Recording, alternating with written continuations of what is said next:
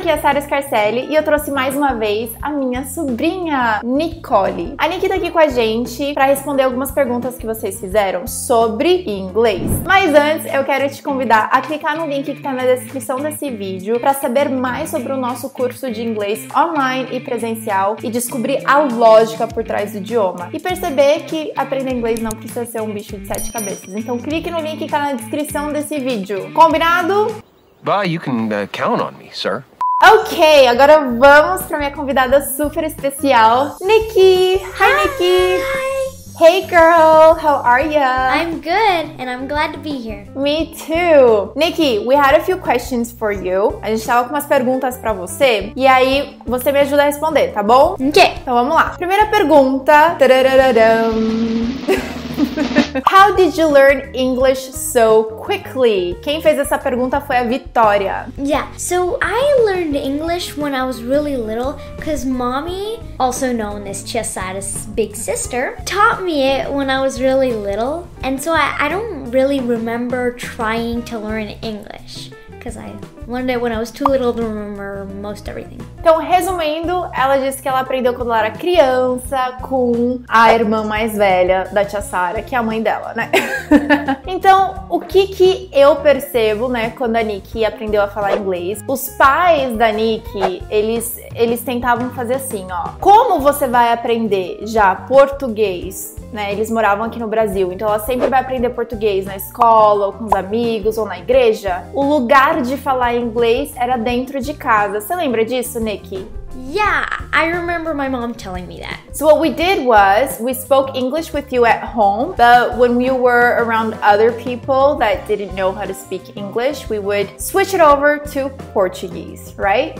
Yeah. Então, se você quer ensinar inglês para os seus filhos, essa é uma boa estratégia. Dentro da sua casa, tanto a mãe quanto o pai falam bastante inglês, né? Já trazem o inglês para a vida das crianças. Isso faria toda a diferença. A criança rapidamente vai assimilando, vai aprendendo. Se você já tem uma criança que já fala um pouquinho de português, é importante você fazer a decodificação para a criança. Então, como que faz essa codificação? É da seguinte forma: ah, você quer falar para a criança chutar a bola? Você fala primeiro no idioma que ela conhece, né? Isso se ela já tem esse idioma preenchido, que é o português. Então você fala chuta a bola e depois você já traduz, né? Kick the ball. E assim ela vai assimilando que chutar é kick e que bola é ball, e dessa forma ela já consegue ir associando o português que ela já tem para o inglês. Então isso é para crianças que já sabem um pouquinho de português. Agora para crianças assim do zero, que nem foi com a Nick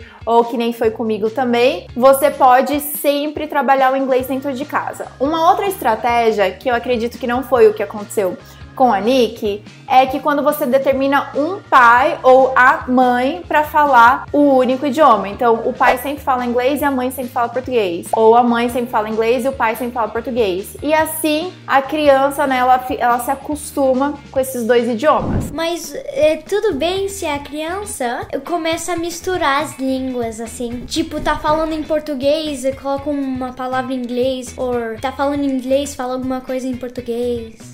É normal, porque tá aprendendo os dois ao mesmo tempo.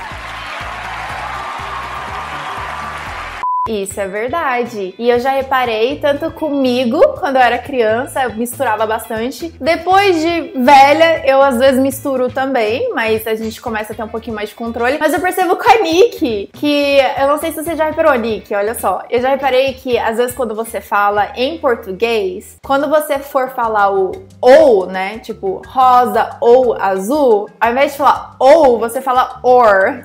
Você fala rosa ou azul. Eu não reparei, não. Não? É porque eu, eu falo melhor inglês, porque eu tô um pouco mais acostumada, né? Ai, mas tá tranquilo. Tá ótimo assim. Você vai melhorar. Você vai melhorar o português também. Eu também já passei por isso. Tá tudo bem. At your own pace. A próxima pergunta, Nick, quem fez foi o Rodrigo. Ele disse assim: I'd like you to ask her what's the best way to learn English. Então, se você pudesse dar três top dicas pro pessoal que tá acompanhando a gente aqui. O que, que você daria? Ou uma dica, enfim. Mas qual é a sua melhor dica para quem tá aprendendo inglês? Então, a melhor dica é aprender quando é criança, né? É mais fácil assim. Mas se já você já é adulto, já já já acabou a chance assim, é, daí assistir televisão em inglês ajuda, mas com uh, subtitles Legenda. Legenda é com legenda em inglês também.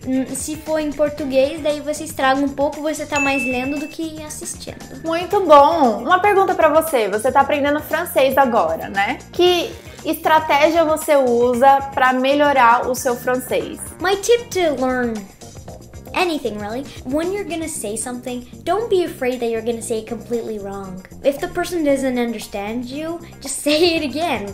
Yeah, you like just keep trying. If you're afraid to say it, uh, to try, then you're missing an opportunity to practice. Eu tô passada, chocada. That's right. Então você viu só? Practice makes perfect. Se você tá aprendendo um outro idioma, você precisa colocar em prática. Para de ficar preocupado se você tá pronunciando errado ou falando errado. Simplesmente se joga, fala, errar faz parte. A gente erra até hoje. Então é muito bom, tá vendo? A Nicole tá aprendendo francês como terceiro idioma dela. E é assim que ela faz. Ela fala e assim, ela não tá nem. Ela tinha falado até que ela não tá nem aí se ela tá falando errado ou não, ela simplesmente fala. ok, last question, ok? Nick, a Alessandra falou assim: Como se fala a palavra literalmente? Eu nunca consigo pronunciar. Não consegue, né? Então, como se diz literalmente em inglês? Literally. Calma. Literally. Literally. Literally. Literally. Literally. Literally. Literally. That's literally right.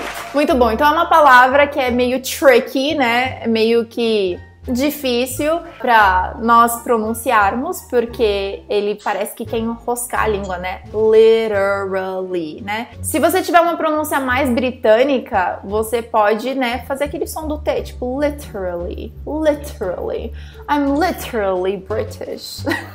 Só que não, but I'm not. Então, eu pronuncio literally e a Nick pronuncia Literally. Então, we literally pronounce it the same way. Literally, ok? Well, congratulations. Então é isso, gente. Eu quero agradecer as suas dúvidas e eu quero dizer o seguinte: se você tiver qualquer pergunta sobre inglês no Canadá, curiosidades que você tenha, outras dicas de inglês que você quer especificamente que eu responda junto com a Nick, mais uma vez. Deixa aqui nos comentários todas as suas dúvidas. A gente vai ler todos. Eu tô muito feliz da Nikki estar tá aqui comigo. Thank you so much, Nikki. Thanks for having me. You're welcome. I feel like this somehow makes you closer because you're so far away and I miss you so much. I miss you too. Então é isso, gente. Eu tô muito feliz de compartilhar a minha vida com vocês, ensinando inglês junto com a minha sobrinha. Isso para mim é, nossa, vou ter essa memória para sempre e eu estou compartilhando essa memória com vocês. Então realmente é muito especial para mim. Então façam suas perguntas que eu quero trazê-la de volta. Vocês também querem? Quem quiser que a Nick volte aqui, escreva nos comentários: "Volta, Nick!" Hashtag volta, Nick. Eu vou voltar. Alright, so se inscreva no meu canal se você ainda não for inscrito. Hit like, dê o seu sua curtida no vídeo para ajudar com o canal. And I'll see you next week or every day on social media. See you then, guys.